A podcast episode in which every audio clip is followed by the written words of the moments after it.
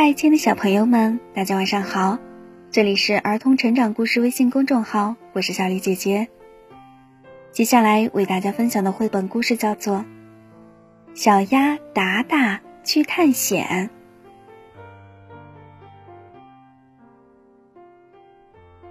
小鸭达达想要做一名探险家，你看，他背上背包出发了。达达来到一片树林。树林里到处都是红色的、橙色的、黄色的和绿色的落叶，看起来美丽极了。达达非常喜欢，他把好多的落叶都装进了自己的背包，背包重了许多。达达路过一条小溪，小溪边摆满了圆溜溜的鹅卵石，鹅卵石五颜六色的。拿在手上光滑极了。达达舍不得放下这些漂亮的石子，就捡了许多放在包里。肩上的包又重了。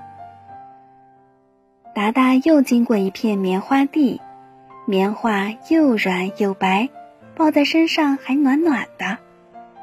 达达好喜欢呀。于是他又摘下了好多的棉花，塞进背包。这下背包的拉链都要拉不上了。就这样，达达边走边收集所有喜欢的东西，背包也变得越来越重，里面塞满了达达在路上见到的好东西。可是这些东西不仅探险的时候用不到，还压得达达喘不过气来。他每走一步都要花很大的力气，根本没有心情看风景了。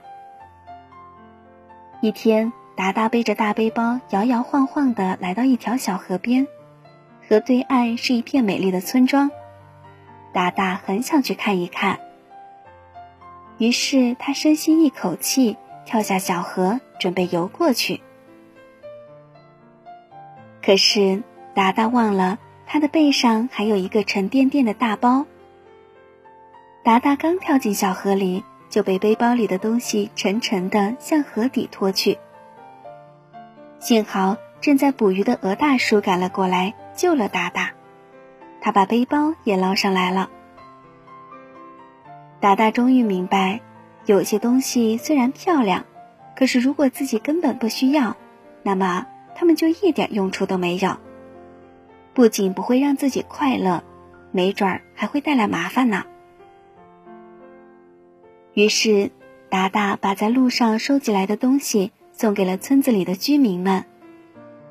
他用树叶为鹅大叔修补了漏雨的屋顶，用鹅卵石为鹅大婶儿铺平了花园中的小路，还用棉花为鹅宝贝们做了一个舒服的窝。